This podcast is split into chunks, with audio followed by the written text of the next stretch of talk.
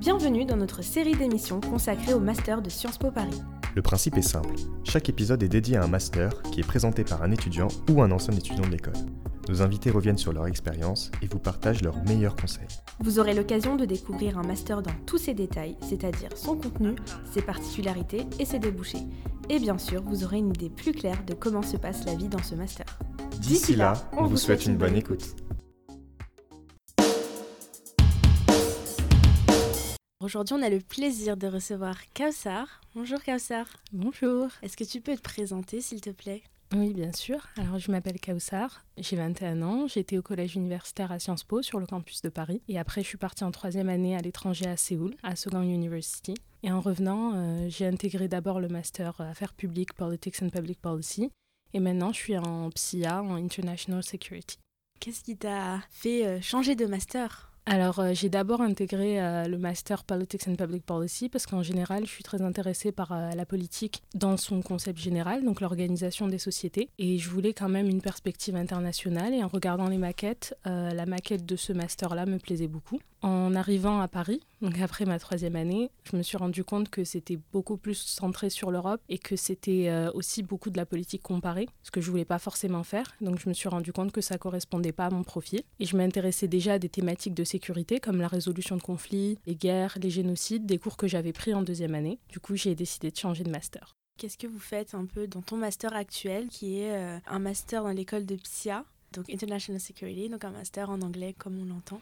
Oui, bah, ce qu'on fait surtout, bah, c'est ça, c'est euh, l'étude et l'analyse des conflits, des guerres. Euh, ça, c'est nos euh, enseignements de spécialité de International Security. Et après, on a des enseignements communs avec les autres écoles de PSIA. On a des enseignements de concentration, des enseignements thématiques. Et bien sûr, on peut faire une langue, on peut faire des options. Est-ce que tu peux me dire qu'est-ce qui t'a vraiment poussé à faire cette spécialité? Ce qui m'a vraiment poussé, c'était vraiment un intérêt pour la sécurité, pour la sécurité internationale, parce que j'ai toujours été très orientée vers l'international. Pour la sécurité, parce que pour moi, dans la politique, dans cette organisation, c'était ce qui était au cœur en fait de l'organisation des États. On peut le voir juste avec les frontières, et on se rend compte que c'est l'enjeu majeur pour tous les pays.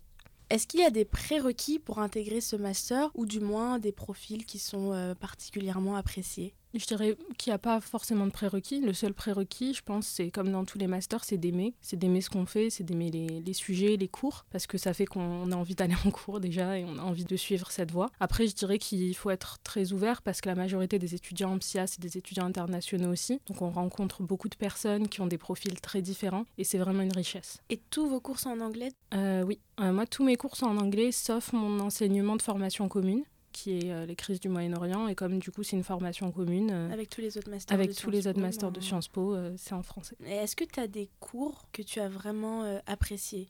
Il y a deux cours que j'aime beaucoup ce semestre qui sont un cours qui s'appelle Understanding Violent Extremism, qui a une perspective de la sécurité qui est beaucoup plus centrée sur l'humain qu'une perspective étatique. Il y a un autre cours que j'aime beaucoup qui s'appelle Les applications de la psychologie aux relations internationales, et je trouve que c'est des nouvelles perspectives qu'on a qui sont euh, très profitables pour comprendre. Qui sont euh, les professeurs en général qui vous enseignent? Quels sont leurs profils? Ils sont très euh, nombreux et euh, ils ont fait souvent beaucoup de choses. la plupart de mes professeurs, ils ont un doctorat et ils ont fait des grandes universités comme Harvard ou Columbia. Ils ont travaillé aux Nations Unies. Ils ont un peu touché à tout. Ils ont travaillé dans des gouvernements. Donc c'est vraiment aussi une richesse parce qu'on peut aller les voir et on peut aller les consulter pour avoir des conseils. Et je pense que c'est aussi ça la démarche à faire quand on est en psy. Et est-ce qu'il y a des partenariats avec d'autres écoles ou euh, des institutions. Euh, oui, alors il y a beaucoup de partenariats. Il y en a notamment avec des universités internationales comme Columbia, Georgetown. Il y a aussi euh, la Bocconi à Milan. Il y a la Freie Universität à Berlin. Il y a aussi la LSI à Londres. En France, il y a un double diplôme avec International Security qui est celui de Saint-Cyr, l'école militaire. Donc ça aussi, c'est un double diplôme qui est très attractif pour beaucoup d'étudiants. J'en connais beaucoup qui le font parce qu'ils ont envie d'avoir aussi cet aspect militaire dans leur cursus. Est-ce que c'est très sélectif ou euh, est-ce que ça va euh, Qu'est-ce que tu en penses? Est-ce que tu sais s'il y a beaucoup de personnes qui intègrent ces doubles diplômes ou c'est sur la base de l'aide de motivation ou c'est très sélectif, notamment pour les universités à l'étranger, parce qu'il faut constituer le dossier pendant la 3, au début de la 3, parce que souvent les deadlines vont être vers décembre pendant la 3. Donc il faut déjà avoir troisième année euh, troisième à l'étranger. À l'étranger, oui. Donc il faut vraiment avoir ce projet depuis un certain moment parce qu'il faut avoir fini de remplir son dossier quand même assez tôt. Mm. Et euh, bien sûr, ça se base sur euh, les notes, donc depuis la première année, et un projet solide, une lettre de motivation et une réelle envie, pas seulement d'aller dans l'institution parce que c'est Columbia, mais parce qu'il y a des cours, parce qu'il y a des professeurs qu'on a envie de prendre et on a envie de suivre. Et typiquement, par exemple, pour le, partenariat avec Columbia, ça se passe comment? C'est une année, deux années à Columbia enfin comment ça s'articule Très souvent, c'est une année à Sciences Po, une année à Columbia. D'accord. Donc c'est des euh, partenariats où voilà donc les deux années de master parce que la plupart c'est deux années en master. Une se fait dans l'université partenaire et une se fait à Sciences Po. Et du coup, est-ce qu'il y a la possibilité de faire une année de césure? Et euh, si oui, est-ce que euh, c'est commun de la faire dans ce master? Oui, alors il y a la possibilité et oui aussi c'est très commun. Euh, la plupart des étudiants prennent une année de césure parce que ça donne la possibilité d'avoir une expérience professionnelle. Parce que deux ans, c'est quand même très court pour après rentrer dans le marché du travail. Donc oui. Et du coup, est-ce qu'il y a des stages types qui sont faits euh, ou qui sont appréciés, qui sont faits par les étudiants euh, pendant leur césure? En général, la plupart des étudiants ils font des stages dans des organisations euh, internationales, donc à l'ONU, typiquement dans un des corps de l'ONU, parce qu'ils sont très nombreux, ou sinon ils se rendent vers des ONG, mais ça peut aussi être dans des gouvernements, dans des filières de gouvernement spécialisées sur la sécurité. Et est-ce que c'est facile d'intégrer l'ONU pour un stage? Comment ça se passe? C'est assez difficile, effectivement parce que souvent bah, les candidatures elles se font toutes sur une plateforme en ligne qui est la même, donc il faut postuler sur cette plateforme. Étonnamment, euh, après être entré dans le master, la plupart des gens, je dirais 90% des gens ont déjà fait un stage à l'ONU ou euh, ont prévu d'en faire un et ont déjà une place. Donc euh, je pense que c'est peut-être pas si difficile, mais il faut bien préparer son dossier. Et je pense qu'il faut aussi avoir une idée de ce qu'on veut faire et dans quel domaine on veut le faire. Est-ce que vous êtes accompagné justement par euh, des programmes ou des ateliers, je sais pas, dans le cadre de votre master, pour un peu définir votre projet professionnel? Moi, je dirais qu'on est quand même très accompagné parce que la responsable de notre master et l'assistante de ce master est, quelqu'un qui euh, vient très souvent vers nous, qui nous pose des questions, qui n'hésite pas en fait à répondre à nos questions par mail, mais on peut aussi euh, prendre rendez-vous avec elle. Quand moi j'ai intégré le master après euh, AP, j'ai pris de nombreux rendez-vous avec elle et elle est très à l'écoute. Et il y a aussi l'organisation, comme cette année, il y a eu l'organisation d'une career fair pour les, les organisations internationales pour la première fois. Donc ça a été aussi l'occasion pour les étudiants de PSIA de pouvoir. C'est un forum, qu'est-ce que c'est? Voilà, c'était un... forum euh, comme euh, un forum carrière qui a eu lieu euh, juste avant la rentrée, donc euh, fin janvier. Et c'était la première fois qu'il y en avait un qui était consacré que aux organisations internationales, donc quand même très euh, orienté pour les et étudiants. tu es y allée? J'ai pas eu la chance d'y aller, j'étais pas sur Paris. De nombreuses personnes y sont allées et ça permettait de rencontrer des intervenants de ces organisations. Et est-ce que tu trouves qu'il y a un bon équilibre entre théorie et pratique dans ce master-là? Je pense qu'il y, y, a un bon équilibre si je compare à mon expérience que j'ai eue en AP. Je trouve que c'est assez similaire. On a tendance à penser comme s'il n'y a pas de pratique. À la fin, c'est des cours comme dans tous les masters. Et euh, dans les cours que moi je suis, on travaille souvent sur des cas pratiques, sur mhm. des programmes concrets. Par exemple, dans mon cours d'extrémisme, euh, de comprendre l'extrémisme violent, on étudie des, programmes de déradicalisation qui essaient d'être mis en place dans différents pays. Donc c'est quand même très concret. Et très actuel, quoi, finalement. Oui, oui, c'est très actuel parce que, euh, bien sûr, c'est des choses qui se passent maintenant. On en entend parler dans l'actualité. Je pense que ça dépend aussi surtout de, des cours qu'on prend et, et de la volonté qu'on met aussi à, faire l'effort d'aller voir ses professeurs et de, de, poser des questions concernant le cas pratique. Concernant la charge de travail, euh, ben, tu peux peut-être comparer avec euh, le master AP, donc l'affaire publique dans lequel tu étais avant, ou en général, est-ce que tu trouves qu'il y a beaucoup d'heures de travail ou qu'est-ce que tu en penses? Euh, Je dirais que la charge de travail, elle est normale. Elle n'est mm. pas euh, excessive comme dans d'autres masters, par exemple finance et stratégie. Nous, on n'a pas tant d'heures de cours que ça. Mais à côté, nos projets sont quand même très importants. Donc, on va avoir deux euh, projets dans un cours, par exemple. Et ça va être des travaux qui vont demander beaucoup plus de recherche. En SIA, il faut vraiment, dans les projets qu'on a à faire, en tout cas ceux que j'ai eu à faire, c'est des projets de recherche. Et c'est des projets qui peut-être peuvent faire 15 pages, ce genre de choses. C'est des projets en groupe ou Les deux, il y a des projets en groupe, il y a des projets individuels, il y a des exposés, ça dépend vraiment des Typiquement, euh, tu as fait quoi comme projet par exemple? Est-ce que tu peux nous en parler? En ce moment, donc euh, j'ai deux travaux à faire, un dans mon cours de psychologie, un dans mon cours que j'ai euh, sur l'ethnographie du Moyen-Orient. Donc là, c'est vraiment un travail d'ethnographie, donc il faut aller faire des interviews, il faut aller poser des questions aux gens et rendre un, un journal de recherche pour après que notre projet final soit une sorte de, mini-thèse sur euh, le sujet qu'on aura choisi. Ça demande beaucoup d'investissement parce qu'il faut en fait aller euh, faire cet effort d'aller interviewer des personnes sur le sujet qu'on a choisi, faire la synthèse, travailler sur euh, nos recherches et après rendre quelque chose de cohérent. Donc ça, c'est un gros projet que j'ai en ce moment. Et un autre, c'est dans mon cours donc, de comprendre l'extrémisme violent. On doit faire en fait par groupe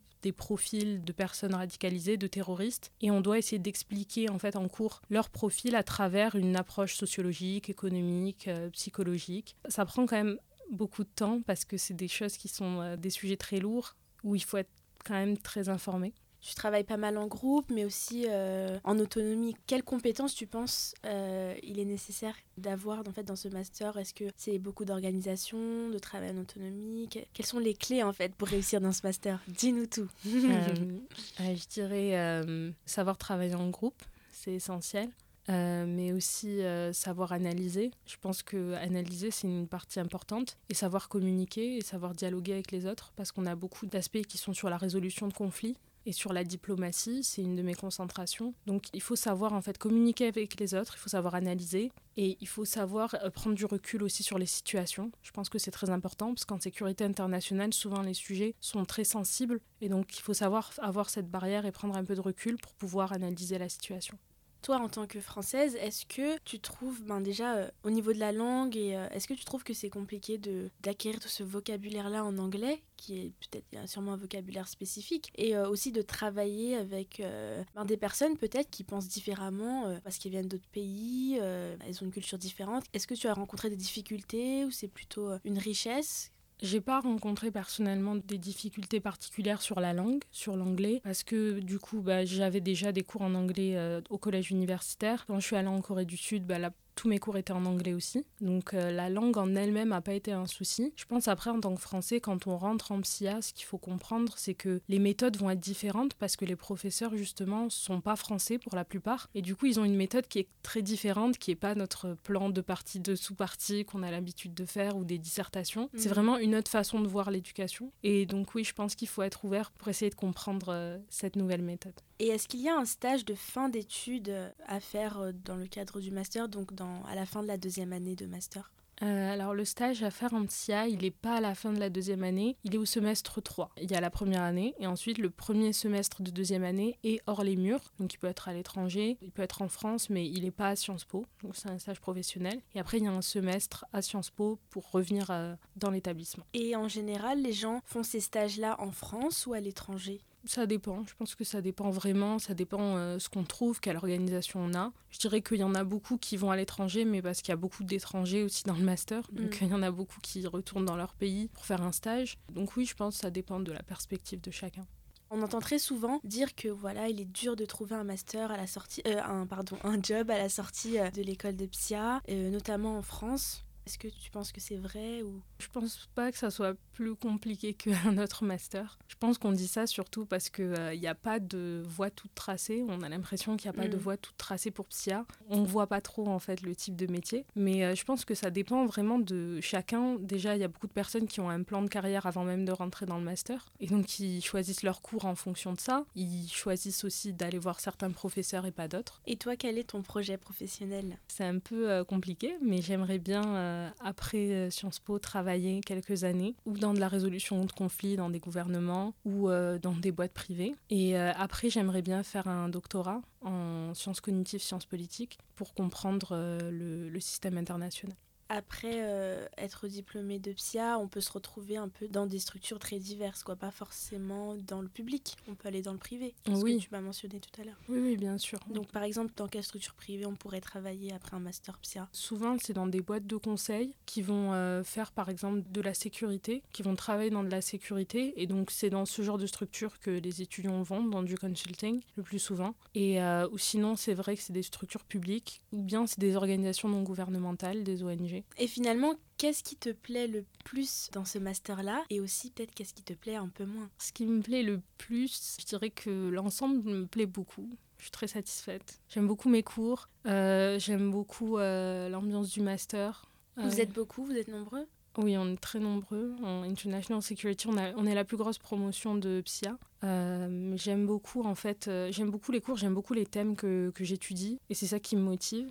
Ce que j'aime le moins, je dirais, c'est le fait que comme on est en International Security, euh, la perspective de la sécurité, elle est quand même très orientée vers une perspective étatique. Et c'est pour ça que je trouve bien qu'il y ait de plus en plus de cours qui essayent de déconstruire cette perspective.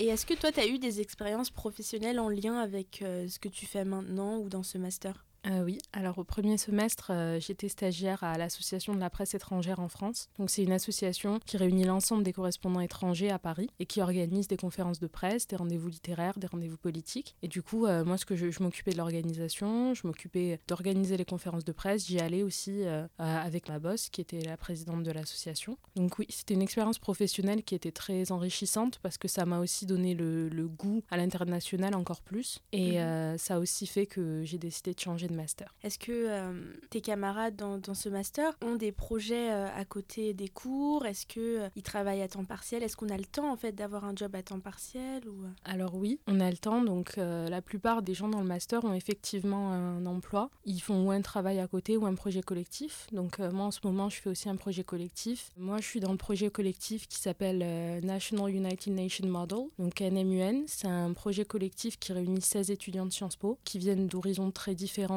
euh, beaucoup d'étudiants étrangers aussi. Et en fait, euh, on Tous du master PSIA pas du tout. un- Les projets collectifs sont ouverts à l'ensemble des masters. Donc on peut s'inscrire à un projet collectif quel que soit son master. En l'occurrence, dans celui-ci, vu que c'est les Nations Unies, il y a beaucoup d'étudiants euh, de PSIA. Ouais. Et euh, la finalité du projet, c'est qu'on va aller euh, à une conférence à New York en avril, qui est la conférence euh, NMUN, qui va réunir en fait euh, une centaine d'universités qui vont venir débattre comme des diplomates euh, à New York euh, au quartier général. Et euh, sur, est-ce qu'il y a un thème euh, par année ou euh, En fait, on touche l'ensemble des thèmes parce que on est divisé en fait selon les corps de l'ONU. Donc il y a les assemblées générales, il y a le corps des Nations Unies qui s'occupe des droits de l'homme, il y a celui qui va s'occuper de la prolifération nucléaire. Et chaque en fait université, la spécificité, c'est qu'on représente un pays. Et du coup, nous cette année, on représente la Thaïlande. Et du coup, est-ce que ça nécessite beaucoup de préparation à côté? Oui, ça nécessite forcément du travail à côté. Euh, ce projet collectif, en l'occurrence, il nécessite un très grand enga- engagement dans ce projet. Donc, j'ai tous les, toutes les semaines, on a deux heures de réunion. Et en plus de ça, on a des réunions à côté euh, avec nos, nos teams euh, dans le projet qui peuvent être logistique, communication. Donc, oui, ça demande un certain travail. Ok, très bien. Et ben, en tout cas, je te souhaite de réussir euh, ce, ce joli projet. Merci. Et si tu devais donner un conseil ou quelques conseils à quelqu'un qui hésite à intégrer ce master, qui sait pas trop, qui n'est pas sûr, qu'est-ce que tu dirais? Je lui dirais pose des questions et informe-toi le plus possible. Vraiment, euh, aller voir des personnes qui sont dans le master, poser des questions et pas hésiter à les poser. Et euh, l'information, c'est la clé toujours. Donc, euh, plus on est informé, plus on aura de chances de bien s'orienter. Après, je dirais aussi aller consulter la maquette parce qu'il y a vraiment les cours détaillés. Donc, c'est super pour savoir si ce thème ou ce thème euh, intéresse la personne, plus ou moins. Est-ce que c'est important en fait finalement d'avoir quand même une idée de ce qu'on veut faire avant, avant d'entrer dans ce master, une idée un peu plus spécifique et moins générale? Parce que de ce que tu m'as dit, enfin voilà, il y a plein de débouchés finalement et tout n'est pas tracé. Et donc, euh, quel conseil tu donnerais en fait pour essayer de trouver sa voie? Vu que toi, enfin, tu t'es un petit peu réorienté, donc tu as un peu, un peu passé par ce processus-là. Qu'est-ce que tu pourrais conseiller finalement euh, aux gens qui seraient dans le même cas que toi? Moi, ce que je conseillerais, c'est de se poser euh, les bonnes questions. Déjà, savoir ce qu'on aime, bien sûr, ce qui nous passionne, ce qui nous passionne vraiment, ce qu'on a envie d'étudier, même si c'était pas noté, même si c'était pas Sciences Po, ce qui vraiment euh, a fait que qu'on a envie de se lever le matin. La deuxième chose, c'est qu'est-ce qu'on a envie de faire tous les jours? Est-ce qu'on a envie de parler? Est-ce qu'on a envie d'écrire? Parce qu'on a envie de faire de la recherche, on a envie Mhm. d'interviewer des gens. Je pense qu'en se posant ces quelques questions, savoir dans quel secteur on veut travailler, ça aide beaucoup à savoir ce qu'on veut faire plus tard. D'accord, très bien. Merci beaucoup, euh, Kassar. Et du coup, sur ces, ces bons conseils, on va, on va mettre fin à l'émission. et euh, bah, merci encore d'avoir accepté euh, notre invitation. Merci à toi. Salut, Kassar. Salut Radio Ambition Campus, une écoute, du partage, des réussites.